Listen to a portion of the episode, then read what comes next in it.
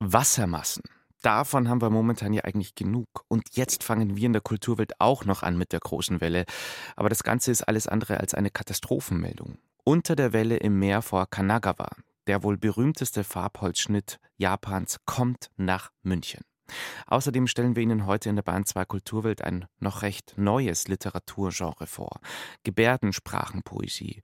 Und dann ist da die Geburtsstunde von Delphi, eine neue Literaturzeitschrift, die uns, Zitat, die relevantesten internationalen und deutschsprachigen Positionen aus Prosa, Dramatik, Lyrik, Essayistik und Comic liefert und eine Vampirkatze auf dem Cover hat. Ich freue mich aufs Gespräch mit einer der HerausgeberInnen von Delphi, die Journalistin und Erfolgsautorin Fatma Aydemir. Und schließlich schauen wir in den Rückspiegel der Serien- und Filmgeschichte und fragen uns, welche Dinge aus der Science-Fiction-Welt sind denn inzwischen real geworden? Kultur am Morgen auf Bayern 2. Heute mit Tobias Roland. Vor genau 30 Jahren startete Lars Schmidt mit seiner Düsseldorfer Band Subterfuge dein, sein Musikdasein in der ersten Generation. Äh, und sie blieben immer so ein bisschen das ewige Geheimtipp-Projekt Deutschlands. Jetzt hat er als The Radio Field neu gestartet, sein Solo-Pandemie-Projekt. Don'ts and Do's heißt das Album und wir hören gleich mal die Nummer mit den Trompetenfanfaren, The Version.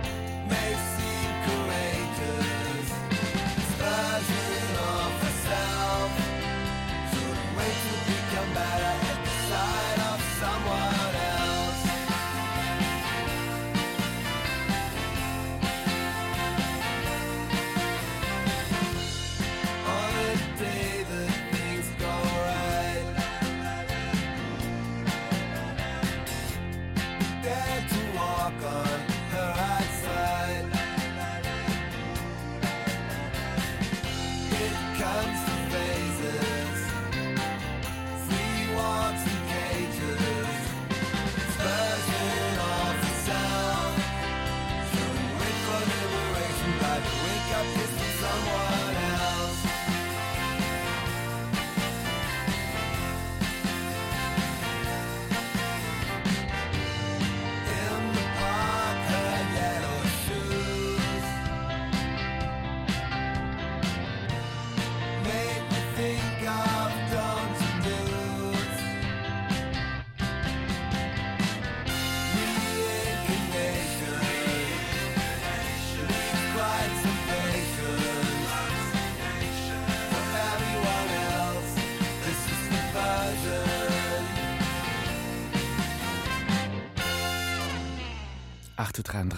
Das sind The Field, The Radio Field mit The Version, haben sich für dieses Stück als Gastsänger den Schauspieler Robert Stadlober dazugeholt.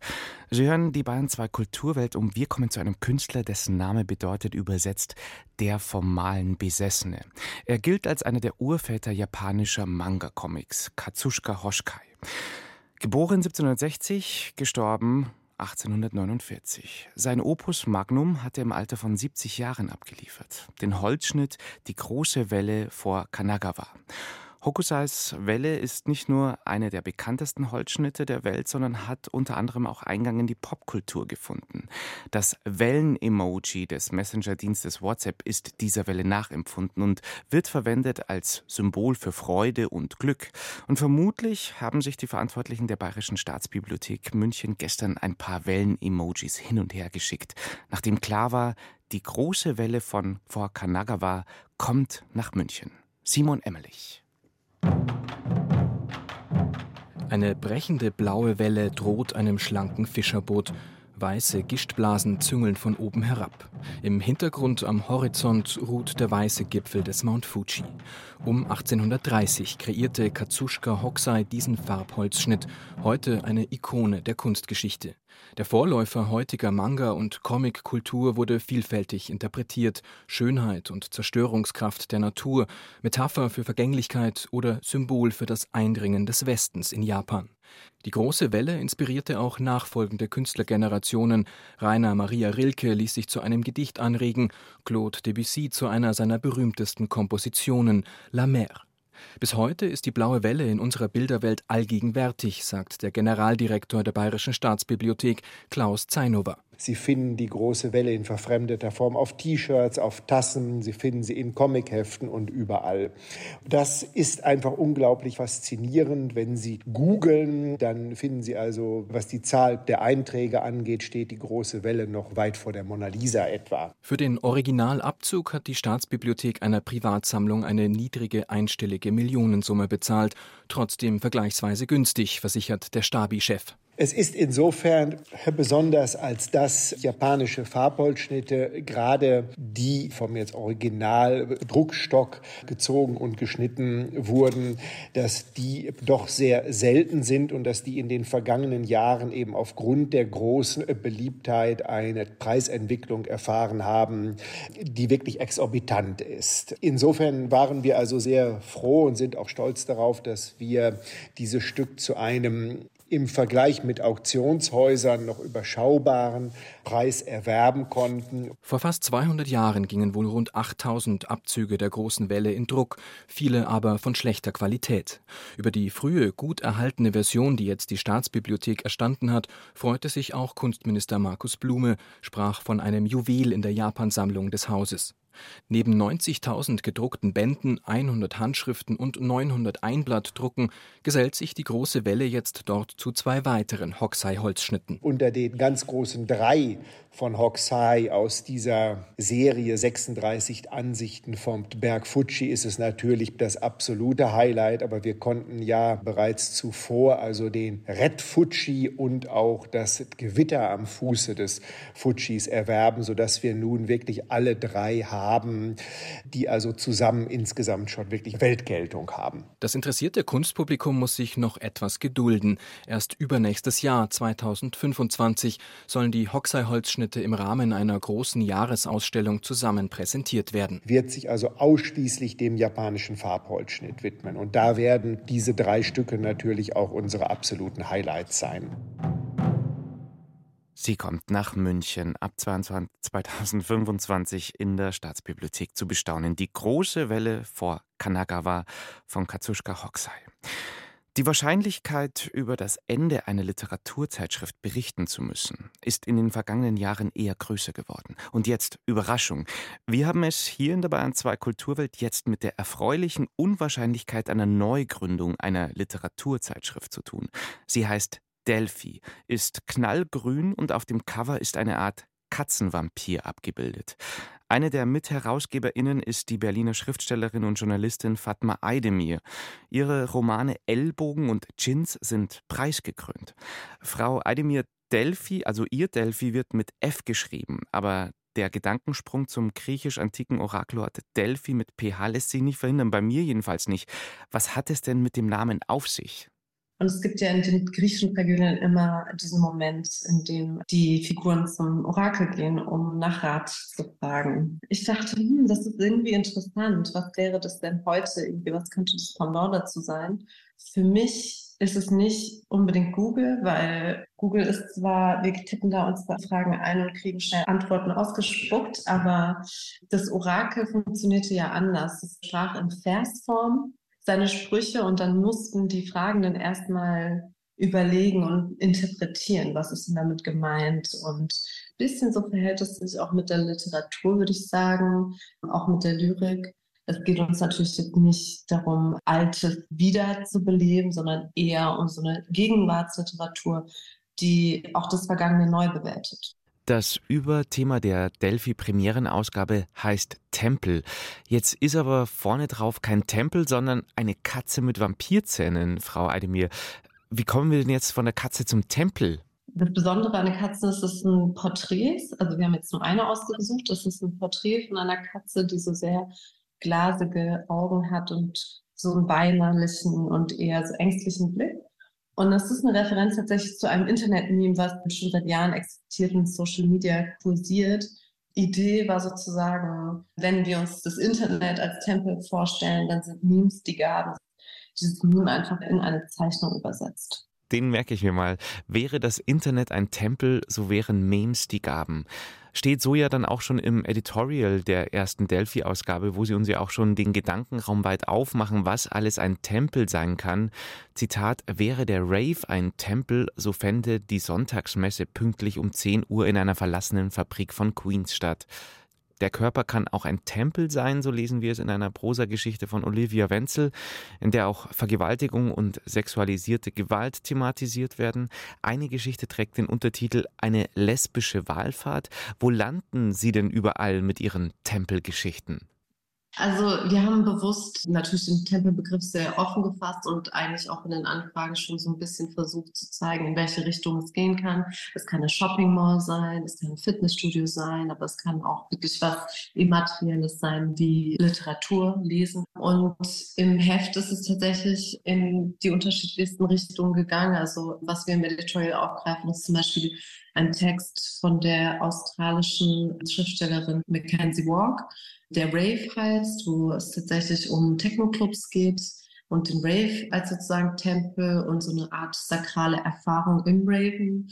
Wir haben das Lesen, die Leseerfahrung, die Literatur als Tempel. Wir haben die Wohnung als Tempel oder auch bei Dennis Utlu zum Beispiel, der einen essayistischen Text, den man vielleicht auch als Kurzgeschichte lesen kann, über die Stadt Mardin im Südosten der Türkei geschrieben, der wie sozusagen eine ganze Stadt als Tempel darin verstanden wird. Und ich ergänze, das sind ja auch alles exklusive Texte der Autorinnen und Autoren, zu denen auch die berühmte russische Dichterin Maria Stepanova zählt. Das Delphi-Magazin wird es nur gedruckt geben, keine Online- oder Digitalvariante, Frau Ademir. Und gleichzeitig haben Sie auf der Delphi-Internetseite ein Plädoyer für das gedruckte Wort abgeliefert. Zeitschriften seien alles nur nicht tot. Also Delphi schon auch so eine ja, leidenschaftliche Kampfansage an den literarischen Digitalisierungs-Overkill, oder? Ja, weil natürlich, als wir am Anfang mit unserer Idee kamen und verschiedene Leuten davon erzählt haben, haben wir natürlich sehr viel so müdes Lachen geerntet, weil ja eine Zeitschrift nach der anderen schließt ihre Türen und natürlich ist da was dran, dass sozusagen unser Konsum von digitalen Medien etwas mit dem Printmagazin macht. Aber Literatur spielt ja nochmal eine andere Rolle. Also es gibt einen E-Book-Markt, klar, aber gerade so die deutschsprachige Leserschaft hängt ja noch sehr an gedruckten Büchern und an der Literatur, die man sozusagen anfassen kann. Und es ist irgendwie eine andere Form, also es ist eine andere, wie soll ich sagen, ja, Zeitrechnung. Also ich klebe mich am Handy und lese irgendwie in 20 Seiten Kurzgeschichte und währenddessen checke ich noch meine WhatsApps. Das ist, glaube ich, also für mich persönlich wäre die Konzentration überhaupt nicht da. Deswegen ist, glaube ich, das Papier bietet irgendwie die Möglichkeit, sich anders den Text zu vertiefen und die Kommunikation, die parallel läuft, einmal so auszuschalten. Deswegen glaube ich, für Literatur ist tatsächlich, spielt Print noch mal eine ganz andere Rolle als jetzt für ein Nachrichtenmagazin. Die Zahlen sehen schon relativ gut aus. Also wir müssen schon nachdrucken. Die erste Auflage ist schon weg. Ich hoffe, es ist nicht nur die Euphorie der ersten Ausgabe und wir können äh, sozusagen die Begeisterung ein bisschen halten. Aber es scheint genügend LeserInnen zu geben, die Lust haben auf ein schön gestaltetes, gedrucktes Magazin. Wäre Delphi ein Tempel, befände er sich genau auf der Schnittfläche von Netz, Print und Sprachkunst, sagt Delphi über Delphi. Ich habe gesprochen mit Fatma Eidemir, eine der HerausgeberInnen der neuen Literaturzeitschrift Delphi. Morgen offizieller Erscheinungstermin für die erste Ausgabe, ab dann zweimal pro Jahr. 15 Euro pro Ausgabe. Erscheint bei Ulstein und Delphi kann man auch im Internet abonnieren. Liebe Fatma Eidemir, viel Erfolg mit Delphi und vielen Dank fürs Gespräch hier in der Bahn 2 Kulturwelt. Dankeschön für das Gespräch. Laughing.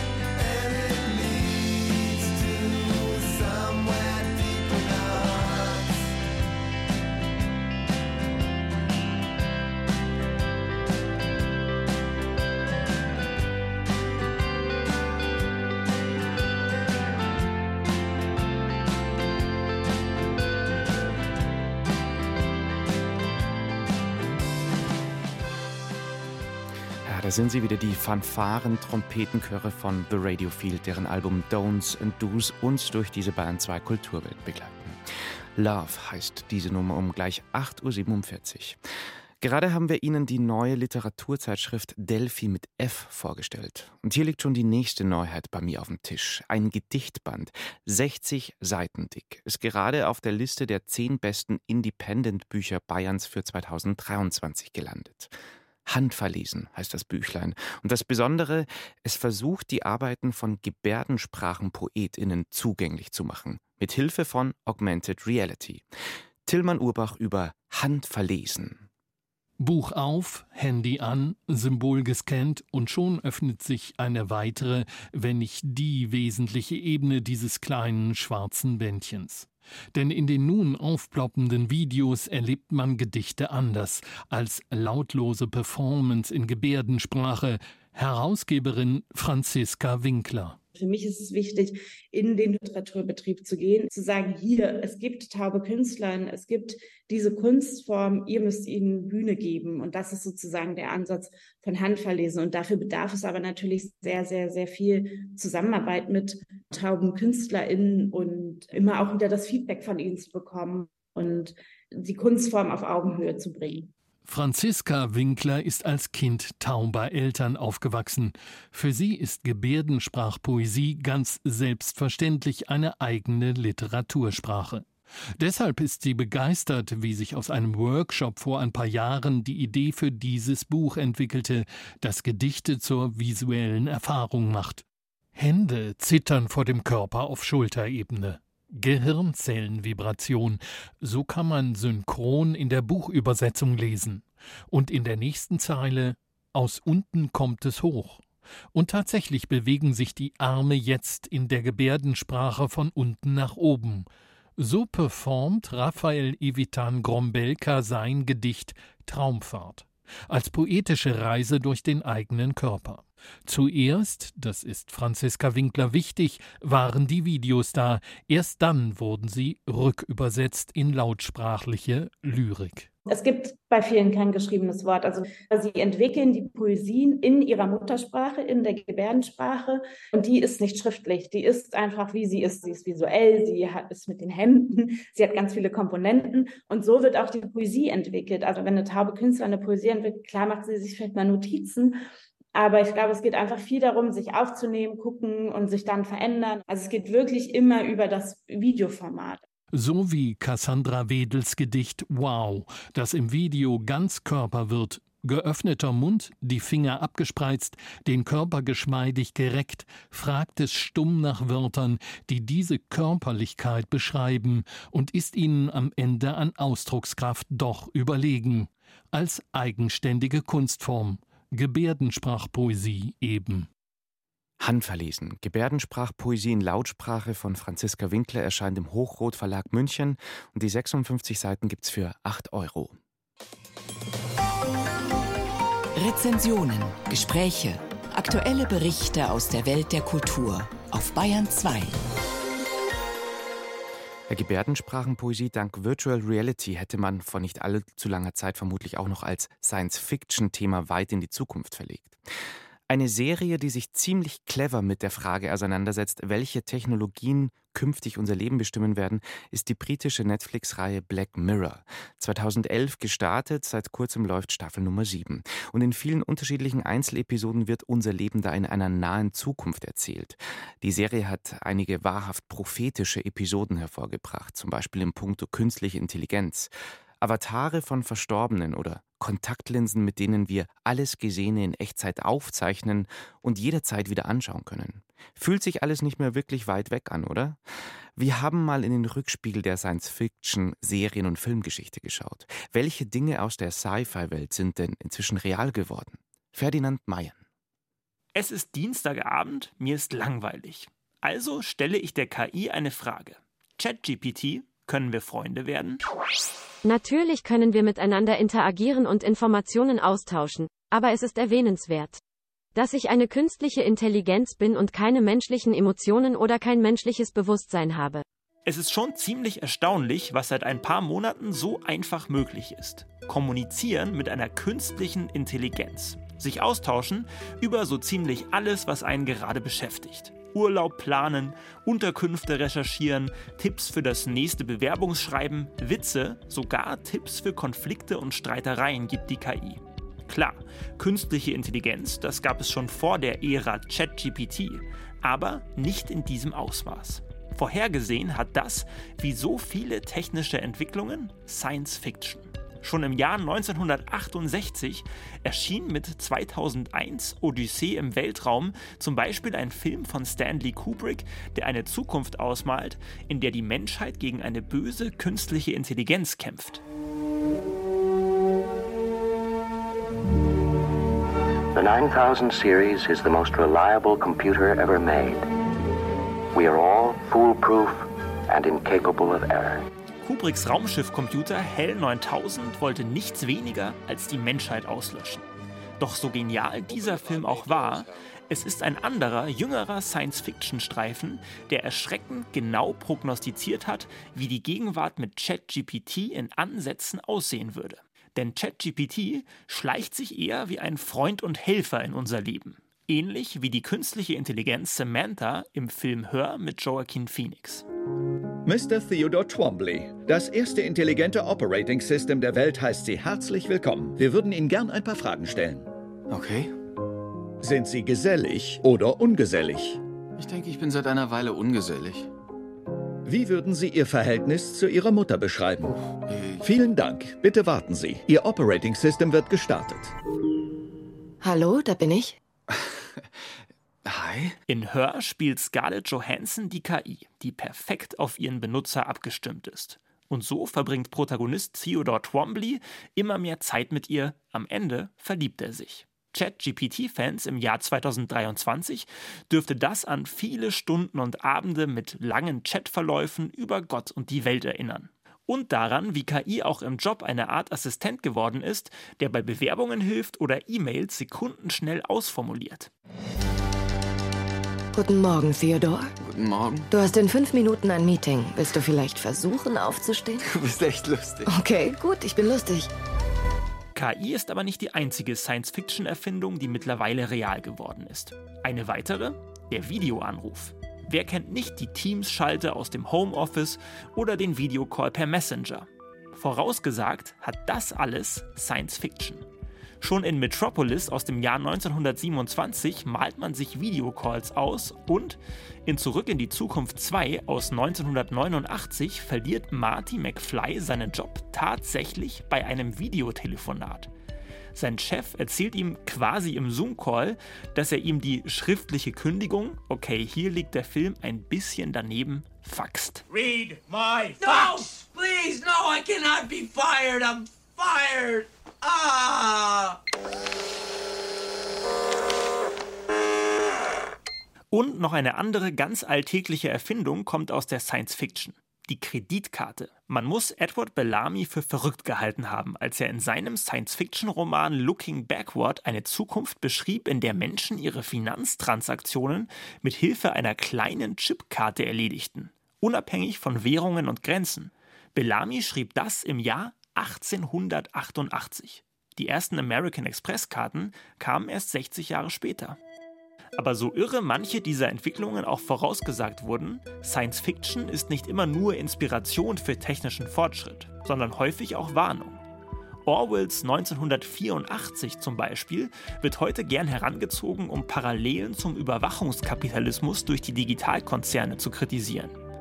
Wenn der Technologiegigant Google all unsere Suchanfragen an Konzerne verkauft, die uns dann zielgenau mit Werbung traktieren, dann hat das schon fast etwas von Big Brother. Und auch die Chat-GPT-ähnliche Samantha in Her hat nicht nur positive Auswirkungen auf das Leben der Menschen. Auch Her ist eher als Warnung zu verstehen. Sind wir also in der Dystopie angekommen, ohne es zu merken? Ich frage die KI nochmal, um sicher zu gehen. Ich verstehe, dass Sie nach den Unterschieden zwischen mir und Samantha fragen. Samantha ist eine fiktive Figur aus einem Film und ich bin eine echte Anwendung für künstliche Intelligenz. Das klingt dann doch noch ziemlich nüchtern und ist noch nichts zum Verlieben. Ein, ein Reality-Check hier zum Ende der Bahn 2 Kulturwelt zur Frage, welche Erfindungen Science Fiction vorausgesagt hat. Und hier ist nochmal Musik von The Radio Field, Other One. I will stay,